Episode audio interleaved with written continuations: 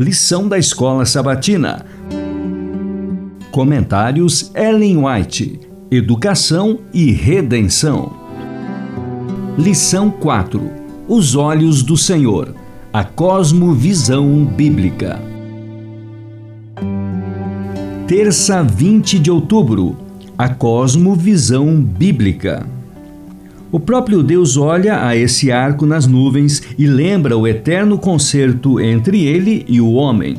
O arco representa o amor de Cristo, o qual circunda a terra e alcança ao mais elevado céu, ligando os homens com Deus e ligando a terra com o céu. Ele olha, lembra-se dos filhos da terra a quem esse arco foi dado. Suas aflições, perigos e provas não lhe estão ocultos. Podemos regozijar-nos na esperança, pois o arco do concerto de Deus está sobre nós. Ele nunca esquecerá os filhos de seu cuidado. Nossa Alta Vocação, página 312. Então, o olhar do Salvador penetra o futuro. Contempla os mais vastos campos em que, depois de sua morte, os discípulos testemunharão dele. Seu olhar profético alcança a experiência de seus servos ao longo de todos os séculos, até que ele venha pela segunda vez. Mostra aos seguidores o conflito que encontrarão, revela o caráter e o plano da batalha apresenta perante ele os perigos que terão que enfrentar e a abnegação que lhes será necessária.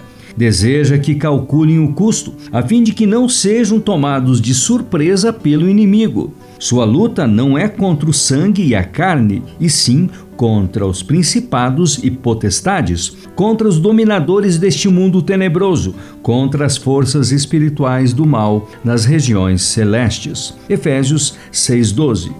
Eles têm que lutar contra forças sobrenaturais, mas lhe é garantido um auxílio sobrenatural. Todos os seres celestiais estão nesse exército, mais do que anjos fazem parte das fileiras. O Espírito Santo, o representante do capitão do exército do Senhor, desce para dirigir a batalha.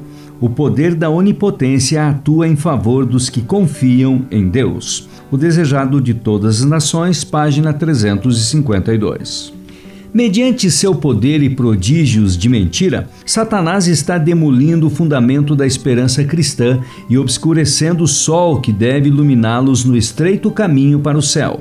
Está fazendo o mundo crer que a Bíblia não é inspirada, nem melhor que qualquer livro de histórias, enquanto apresenta alguma coisa que lhes ocupe o lugar, isto é, o que se intitula manifestações espirituais.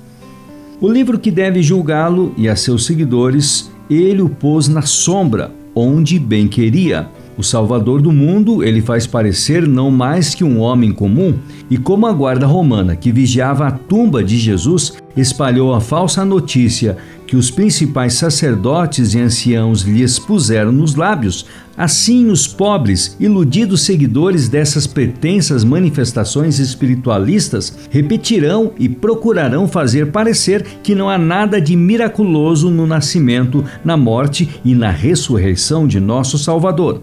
Assim, o mundo é apanhado na cilada e conduzido a um enganador sentimento de segurança, para não descobrir seu terrível engano até que sejam derramadas as sete últimas pragas. Satanás ri ao ver seu plano tão bem sucedido e o mundo inteiro apanhado no seu engano.